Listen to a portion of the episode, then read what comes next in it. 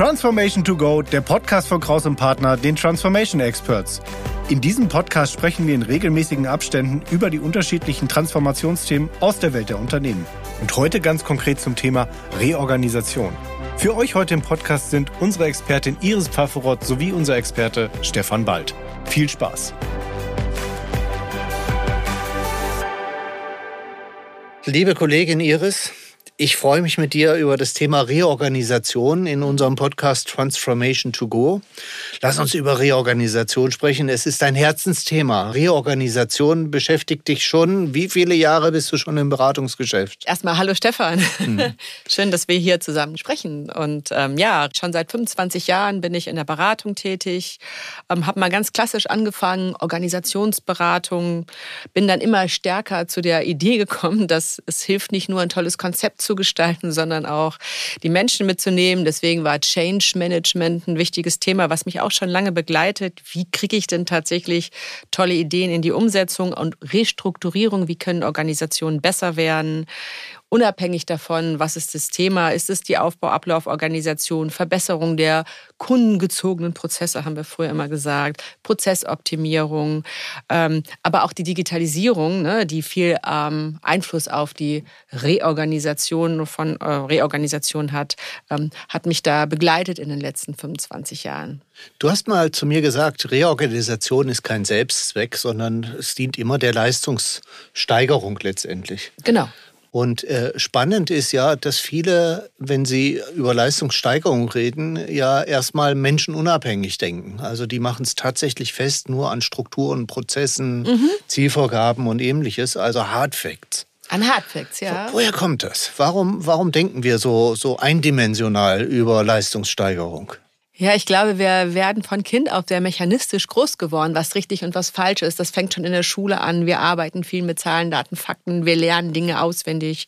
Wir lernen Strukturen kennen ja, von klein auf. Und ähm, ich denke, dass, dass uns das leicht fällt, ja, einen Prozess zu gestalten, zu optimieren auf dem Papier, gerne auch mit einem großen Metaplanwand. Ja, das ist einfach, weil da sind ja keine Menschen im Spiel, sondern wir können das schön ähm, technologisch fast aufschreiben.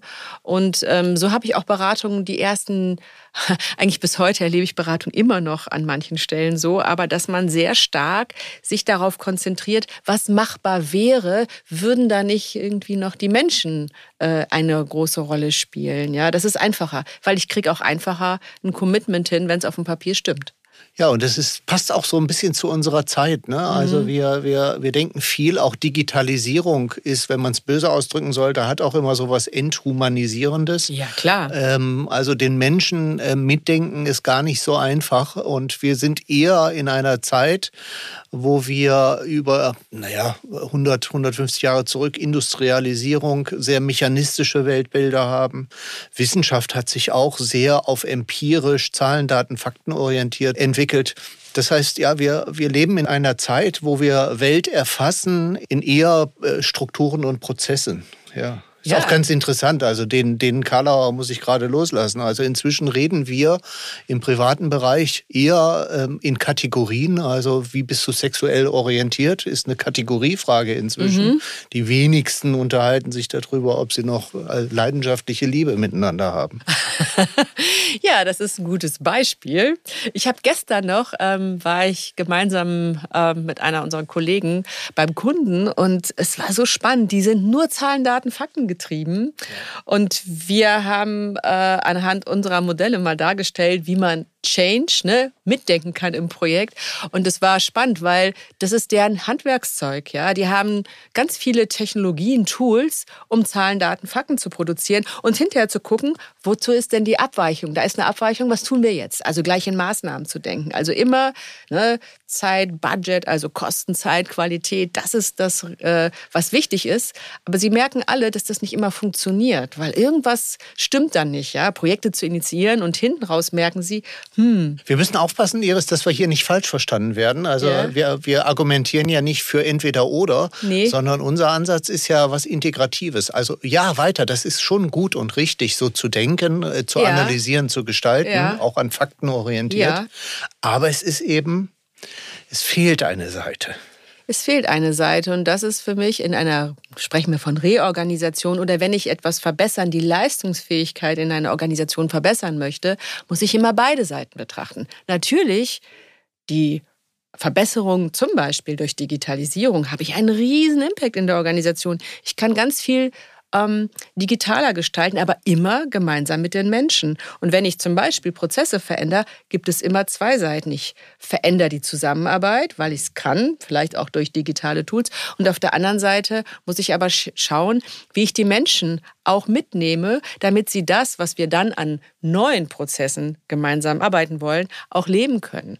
Und deswegen habe ich immer in einem Projekt ja, oder in einer Veränderung, um meine Leistungsfähigkeit zu steigern, beide Seiten die harte Struktur und Prozess, aber ganz wichtig auf der anderen Seite, dass die Menschen, die Fähigkeiten, die Einstellung, die Haltung, auch die Kultur, ja, mit sich entwickeln kann. Erst dann werde ich hinterher tatsächlich auch eine Leistungssteigerung bekommen. Das heißt, wenn ich dich richtig verstehe, Reorganisation ist für dich schon etwas sehr, ich sag mal, äh, an Hardfacts arbeiten, mhm. planen, steuern, äh, mhm. KPIs entwickeln und so weiter, aber vor allen Dingen offensichtlich in der Arbeit mit Menschen. Es ist eine Arbeit immer mit Menschen. Egal, was ich in meinen Projekten gemacht habe, war mir immer wichtig, ja, wenn ich auf der einen Seite sage, okay, wir führen ein neues System XY ein, um im Vertrieb, äh, egal wo, auch besser zu werden, dann habe ich immer gedacht, naja, aber das muss ja eigentlich gestaltet werden von den Menschen, die auch betroffen sind oder die das zukünftig auch anders leben müssen. Und das ist für mich immer wichtig, das von Anfang an mitzudenken in einer Reorganisation. Und, und was ist deine Erfahrung? Wie erlebst du die Menschen in deinen Projekten? Wollen die das überhaupt? Will der moderne Mensch, aktuell reden wir über die Generation Z, wollen die überhaupt, wollen die nicht nur, dass jemand kommt und sagt, das hast du zu tun, so sieht das aus, ausführen? Oder wollen die wirklich mitgestalten, ähm, sich mit einbringen? Ich denke, dass sie wirklich mitgestalten wollen, ja. Ich denke, dass auch das wichtig ist, um es zu akzeptieren, um es zu verstehen, ja. Und je mehr ich jemand vorne im Prozess integriere, ja, in einem Projekt, ne? Wenn wir jetzt ein Beispiel, ja, ich will jetzt nicht auf ein Beispiel konkret eingehen, aber in dem Augenblick, wo ich ein Projekt aufsetze, dass ich von vornherein überlege, wen betrifft das eigentlich und dort Menschen, die Lust haben, auch mit im Projekt zu arbeiten, beteilige, indem ich bestimmte weiß ich nicht, äh, Sachen fachlich, inhaltlich mit denen ausgestaltet. Das heißt ja nicht, dass sie alles mitentscheiden müssen, sondern ähm, dass sie aber auf jeden Fall mitgestalten dürfen. Ja? Das ist immer so das Problem. Die Führung ist ja eher, ähm, sagt, okay, geht schneller, wenn ich selber das Ganze vorgebe, aber gleichzeitig merken sie hinten raus, dass es eigentlich nicht klappt und der Schritt vorne, gleich ihre Mitarbeiter mit einzubeziehen, ja, und mit denen gemeinsam zu arbeiten, ich glaube, da liegt der Schlüssel überhaupt auch der Erfolg in Projekten und auch in der Reorganisation oder der Steigerung von Leistung. Ja. Hörst du denn nicht oft dann äh, so als, als Gegenrede, ja, aber da haben wir keine Zeit für? Ja, das hören wir ja jeden Tag. Habe ich gestern noch gehört. Ja. Zu sagen, wie denken wir Projekte, kam gleich, die Zeit haben wir nicht. Wir sind ja Time und Budget ist total wichtig, wo wir sagen, ja, aber was passiert denn hinten raus? Ja. Widerstand nachher zu brechen, ja, ich nenne das mal so, ist fast unmöglich. Ja, den Widerstand, der kostet mich wahnsinnig viel Geld. Denke ich das von vornherein schon in, ja, wenn wir jetzt mal überlegen, ne, in vier Phasen denken von Veränderungen, wir müssen Akzeptanz schaffen, wir müssen Menschen mobilisieren, dann auch nachher ein Commitment bekommen, ja, macht es ganz viel Sinn, schon vorne in der Akzeptanzphase mit denen gemeinsam zu arbeiten. Und zwar auch an der Fähigkeit, an der Einstellung und Haltung. Wichtiger mhm. Punkt. Wie kriege ich denn Menschen von vornherein mit auch umzudenken, wenn ich sie mit partizipieren lasse an der Gestaltung? Ja? Und diese Manager und Führungskräfte, die du erlebst in Reorganisationen, mhm. Verstehen die das? Können die das auch? Also haben die die Fähigkeit, in dieser Art und Weise, die du hier vorträgst, mit Menschen umzugehen? Das ist, glaube ich, die spannendste Frage. Ich, es gibt Führungskräfte, die die Offenheit haben, aber ich glaube, es braucht da schon auch eine gewisse Reflexion, dass das tatsächlich sinnvoll ist. Ich erlebe da auch eine große Ambivalenz bei Führungskräften. Ja. Auf der einen Seite sagen sie, klar, Change ist wichtig, wir verstehen das, ja. Und auf der anderen Seite haben sie natürlich auch Sorge, dass ihre eigenen Ziele dann irgendwo mh, hm, nicht, ja, aus, dass sie ihre Sache aus dem Auge verlieren, ne? Time, Budget, all das, was ja Zahlen, Daten, Fakten, dass das ein bisschen aus dem Gleichgewicht äh, dann kommen könnte. Das heißt, was ist dann dein, dein Vorschlag, wenn du solche Menschen hast, für die das ungewöhnlich ist und du lädst sie ein, die Reorganisation, ich sag mal, aller Iris mitzumachen? Wie überzeugst du die? Ich glaube, dass ähm, ich sie überzeugen kann, indem ich einen sehr strukturierten Vorgehen, das heißt, ich begegne schon ihrem Anspruch auf Struktur, äh, in einem sehr strukturierten Vorgehen ihnen aufzeigen, wie Veränderung funktioniert beim Menschen und auch welche Hebel da zusammenwirken. Und ich denke, wenn man das in einer sehr strukturierten Form macht, können Sie auch relativ schnell erkennen, dass das gar nicht ich sag mal, so ein Hexenwerk ist oder ja. fremd ist, sondern dass man relativ schnell erkennen kann, welchen Vorteil das hat, über alle Phasen, also auch natürlich in der strukturierten Form, Menschen einzubinden. Ja, also das ist nicht so, dass wir Diskussionskreise machen, sondern schon in einer sehr strukturierten Vorgehensweise Menschen ähm, mitnehmen, dass wir erst schauen, was braucht's. Ne? Dafür machen wir äh, Interviews, wir haben eine Diagnosephase, wo wir herausfinden in der Organisation, was die Themen sind. Ja, da gehen wir in Interviews, schauen uns aus unterschiedlichen Perspektiven ja, der einzelnen Mitarbeiter an, wie sie die Organisation sehen, um dann im Anschluss gemeinsam auch mit der Führung und natürlich auch beteiligten Mitarbeitern äh, zu schauen, wo möchte ich eigentlich hin? Ja, so eine Idee von wo kommen wir, wohin wollen wir, um dann auch sehr strukturiert abzuleiten, welche Maßnahmen braucht es. Mm, und wir wollen da ähm, in schon sehr strukturierter Form, wir nutzen da zum Beispiel, oder ich, wir auch als KP, diesen Spiegel-Workshop, wo wir gemeinsam an den Themen arbeiten, wo wir ein gemeinsames Commitment erzielen. Und von dieser sehr strukturierten Vorgehensweise sind wir relativ schnell auch in einem Projektsetting, was nur den Mehrwert, nicht nur den Mehrwert, sondern den Mehrwert hat, die Menschen zu integrieren und die Beteiligten auch ein Stück weit äh, reinzuholen und dann diesen partizipativen Ansatz zu fahren, aber natürlich auch in einer sehr strukturierten Form. Iris, ähm, lass dich einmal provozieren von mir. Ja. Reorganisation, pappelapapp, brauchen wir nicht. Sag den Leuten, was das Ziel ist und lass sie in die komplette Selbstorganisation gehen. Die finden schon ihre Wege. Was hältst du davon? Ähm, davon halte ich nicht viel, weil ich glaube, Menschen brauchen auch eine gewisse Orientierung. Und es ist wichtig, äh, gemeinsam im Vorfeld zu haben, wo ich hin möchte. Mhm. Ja, ich glaube, eine komplette Selbstorganisation, ich glaube nicht, dass die funktioniert. Es gibt natürlich Beispiele, aber ich glaube, grundsätzlich brauchen Menschen eine gewisse Orientierung und Ausrichtung und auch eine gewisse Sicherheit, in der sie sich bewegen.